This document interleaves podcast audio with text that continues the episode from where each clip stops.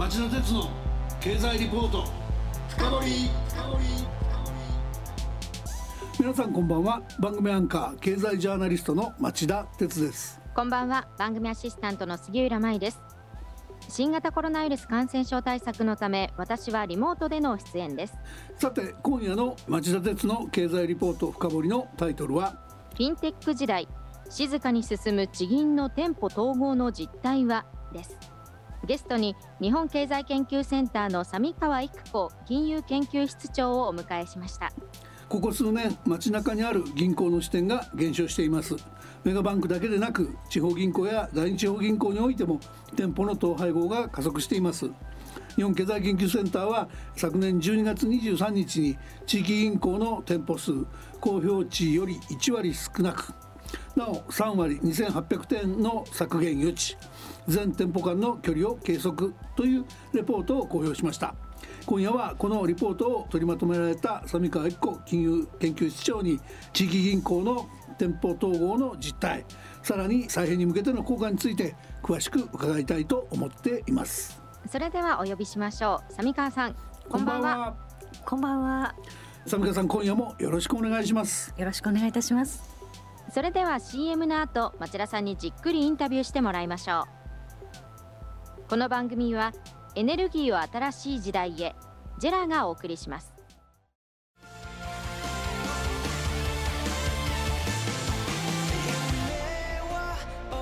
本気で夢を追いかける時新しい一歩を踏み出す時大切なものを守りたい時誰も見たことがないものを作り出す時自分の限界に挑む時。絶対できないと思って始める人はいない。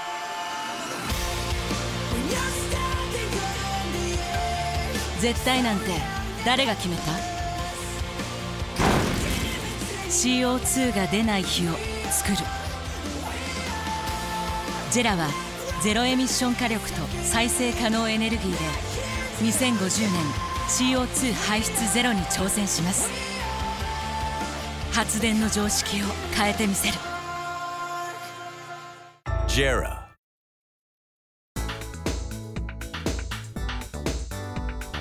町田鉄の経済リポート深掘り。まず三川さんのプロフィールをご紹介してください。はい。三川さんは1990年にロンドン大学法学部を卒業後日本経済新聞社に入社。1995年より日本経済研究センターで研究活動を続けておられます。去年3月までは一橋大学経済研究所の准教授を務めておられました。それでは早速伺っていきましょう。現在地域銀行とその店舗が直面している環境の変化。そして課題とは一体どんなことが言えるんでしょうか？はい。人口や企業数の減少長引く低金利環境異業種からの参入によって金融機関を取り巻く環境は厳しい状態が続いています。東京に住んでいる私たちは人口減少といえばつい数年前に始まったものと思ってしまいますが戦後から人口減少が続いている地域もあるんです。地域銀行は伝統的な予貸業務。預金と貸し出しのビジネスでは儲からないと言われるようになっていますが有価証券投資で収益を拡大できるかと言いますと昨今の欧州やアメリカの金融政策の転換の状況を見ますと、まあ、今後金利が上がっていく局面しかもウクライナ情勢が緊迫の度合いを増していますから有価証券投資に関しては難しいと言わざるを得ません、町田さんご自宅の近所にあった銀行が急に別のお店に変わってしまったというご経験はございませんか？後が入らなくて全く何もなくなってるところとかね、はい、ATM コーナーになっちゃったところとかね、えーそういうのもかなりありますようちの周りは。そうですよね、はい。実は地方でもこんな声が聞こえていたんです。地方銀行は平成時代を通じていわゆる64校体制を続けましたこれが前の菅政権の時には数が多すぎるというオーバーバンキングの指摘につながっていたわけなんですが銀行の数は変わっていなくても支店や出張所は今町田さんがおっしゃったように実は相当数減っているのではないかという疑問が湧いてきたんです。うん、なるほど。そこで私たち日本経済研究センターの金融研究班では2008年のリーマンショックの後金融機関の店舗がどのぐらい減ったのかを確かめることにしました。公表されている各支店や出張所の住所の情報を見ますと実は複数の異なる店舗の住所がですね同じ場所になっているという不思議な状況が確認できました、うん、そこで住所地に例えば丸の内支店内とか本店営業部内などと書かれた店舗を閉鎖された店舗とみなすことにしたんです。なるほど金融機関が支店を閉鎖しますと店番号ですね、はい、や口座番号が変わってしまいますが今の日本の金融機関はお客様まあ、すなわち預金者の方々に迷惑がかからないようにと閉鎖した支店の口座番号をそのまま使えるようにしてあるんです。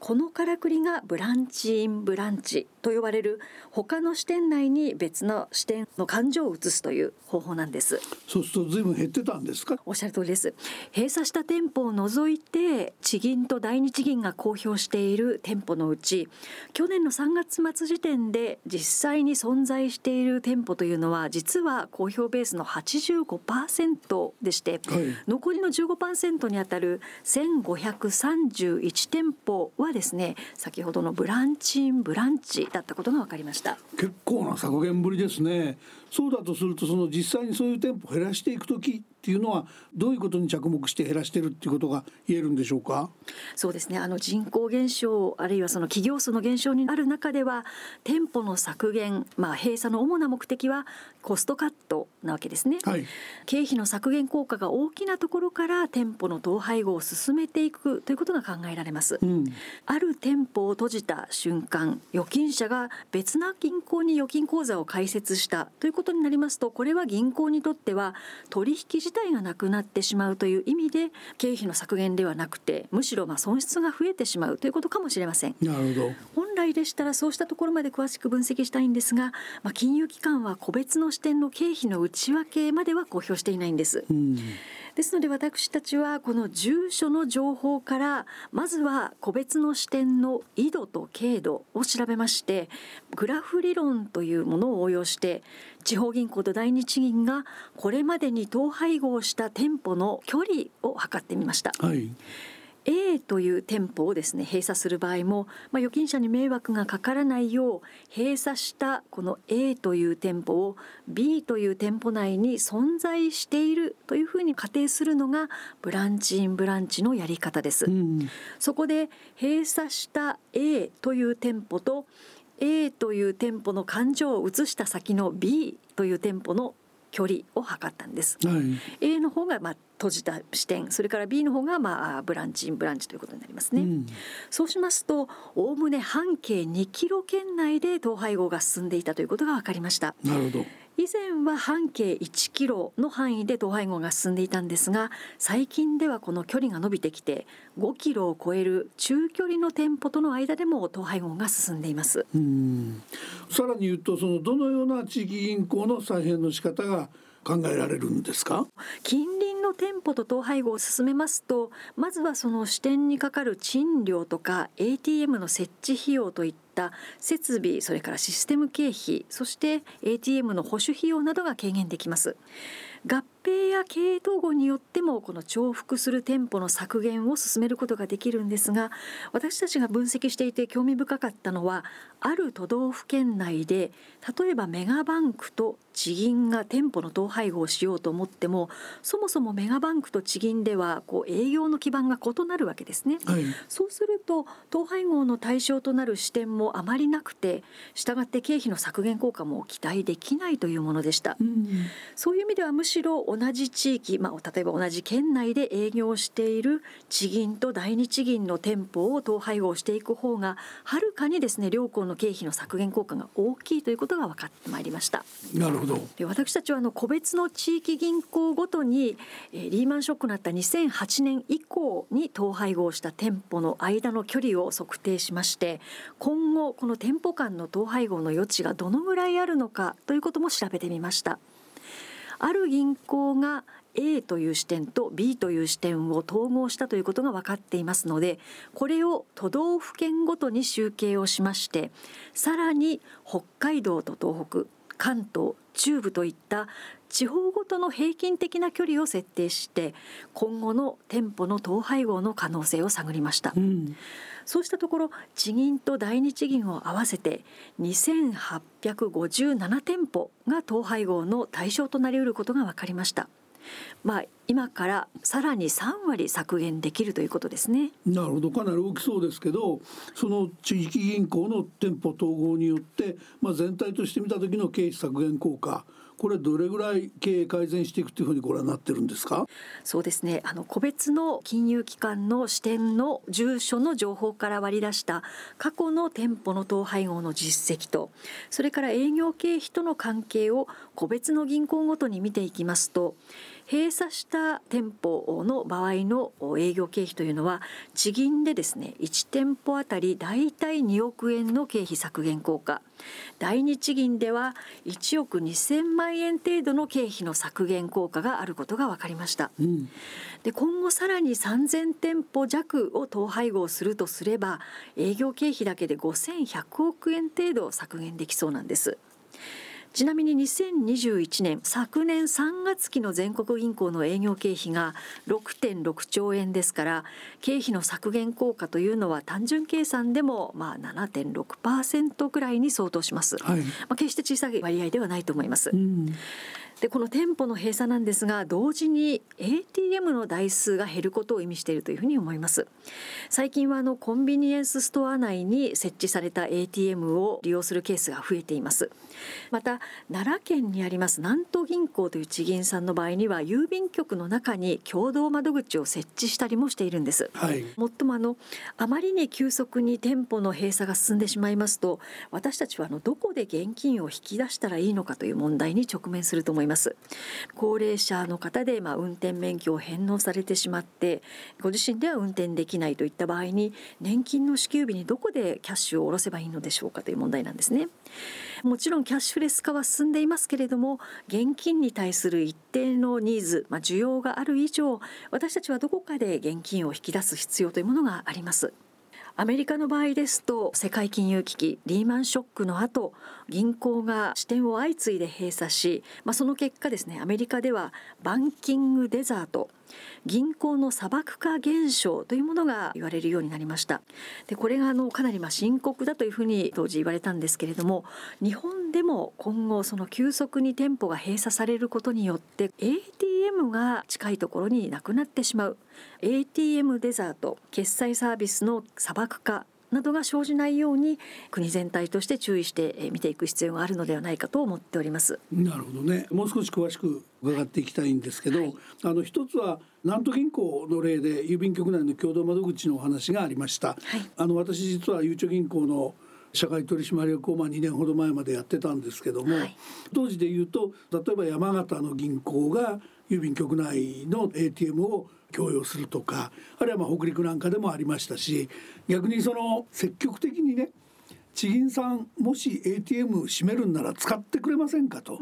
いうことで、そうすれば自分たちの ATM の経費をお借りいただいた銀行さんから負担していただける部分も出てくるので最後まで ATM ネットワークを残してる銀行になりたいんだなんていう戦略をやってるとこもありましたんで、はい、さんが一番心配されてるところは案外解消されていくそれなりに ATM は残るんじゃないかなっていう気もするんですけどいかがでしょうか？そうですね。あのまあ郵便局内の ATM を利用するケースとまあ今回私たちまあ ATM の分析まではいかなかったんですがデータとして調べていたのはコンビニエンスストア内に設置された ATM ですけれども郵便局の方はともかくコンビニエンスストアの方はですね出店とそれから閉店が割とスピーディーになされているかなという印象を持っておりますので銀行よりは急速にですねこの間まであったコンビニエンスストアがなくなってしまってあれ ATM も一緒になくなってしまったということが起こりうるかもしれないということを危惧しております。もう一つはですねどうしても現金のニーズっていうのはゼロにならないので確かにその ATM がゼロになってはもちろん困るんですけど一方でそのフィンテックの時代ですから銀行が支店でやっていた対面のビジネスっていうのはかなり減っていくと。そういった意味ではその経費の面からこの店舗の統廃合が進んでるんだっていうお話があの今日のニュアンスとして強かったと思うんですけど売上の方も実はさほど期待できなくなっていて例えば住宅ローンの相談であったり、まあ、ローンの相談であったりっていうようなことも結構もうスマホから直接できてしまうとかいったことが増えてるのでそういう意味ではその両面ですよね。稼ぐ方も落ちてるんで経費の削減に行かざるを得ないといったことが相当起きてるんじゃないかと思うんですけどそのあたりは三川さん何か分析ありますか？そうですね。あの日本経済研究センターの金融研究班でもずっとあの金融機関のあの例えば預金と貸し出しの利ざやがずっとこう、はい、20年近く低下傾向にあるというような分析をしておりますしまたそれに代わって手数料ビジネスで補うことができているかというと必ずしもそうではない。今おっしゃったその店舗あたりの売り上げが低迷しているのではないかという点ですけれどもそうした点というのは想像できますね例えばあの住宅ローンの場合にはもうインターネットで住宅ローンを申し込むというような仕組みもありますし支店に来るお客さんもヒアリングベースですけれども大体はその ATM を利用するために来るお客さんが8割ぐらいというようなお話も聞いたことがあります。そうすると銀行の方でもその人繰りをつけるというのが難しくなってくるでしょうしまたその ATM 利用のためにだけあのもしいらっしゃってるとするならば店舗あたりの売り上げがなかなか伸びないということもあって、まあ、そうであるならば経費の方を削減するということにつながるんでしょうね。まあ、あとあの特に証券会社の場合ですね、はい、野村証券なんかそのかつては都内の大型店でここの支店長から取締役に栄転すると言われていたようなコースにあった支店が一日に何人もお客さん来なくなっちゃって、大変なお荷物になっていて、代わりにその例えば投資信託なんかを電話だとかネットだとかいったものでやることによってその収益をカバーするとあるいはむしろそっちに行っちゃってるから支店が儲からないというようなことも出てると思うんで銀行ビジネスもそういう面がどんどん増えてくるのかもしれませんね。そうですね。あの異業種の参入といういうのはやはりあの競争環境を厳しくしますので、まあ、どこであの収益を上げていくかということとどうやって経費を削減していくかっていうことは同時に考えていらっしゃる点かと思います。そういう意味であのある程度そのサポートになっているかなと思うのが例えばその経営統合した金融機関に一部その統合にかかる経費を補助金として出してあげる制度とかそれからあの日銀の特別当座預金制度もそうですけれども経費を削減したりあるいはその経営統合を決めた金融機関に対しては当座預金の一部に対してまあ上乗せ金利を払ってあげますという制度ができていますのでそうしたところが今のところはですねあの支援要因になっているかと思うんですがただまあそれもいつまで続くかっていうのは分かりませんよね。競争にどうやって勝ち残っていくかというところは真剣に考える時期に来ているんだなというふうには思います。さん今日も大変興味深いお話ありがとうございました。あのウクライナ情勢もそうですし、アメリカで急速に進んでいたインフレそれに対応しての、金融正常化の加速利上げの加速といったようなこと金融政策の方もそれを受けての金融機関経営の方もどんどん動きがまた激しくなってくると思いますのでぜひまた近いうちにいろんな話を聞かせていただけたらなと思います。よろしくお願いいたします。よろしくお願いいたします。さて杉浦さん三川さんのお話どうでしたか？店舗間の距離に着目された点とてもイメージがしやすかったですよね。利便性は維持したままでの店舗の統合っていうのはやはり必要だなと感じました。リスナーの皆さんはどう感じたでしょうか。来週は銀行地銀 SBI グループに対する株式市場の期待値は？と題して日本経済研究センターの梶田優斗副主任研究員にインタビューしたいと思っています。それでは来週も金曜夕方4時からの町田鉄の経済ニュースカウントダウンからスタートする3つの番組でお耳にかかりましょう。それでは皆さんまた来週。この番組はエネルギーを新しい時代へジェラがお送りしました。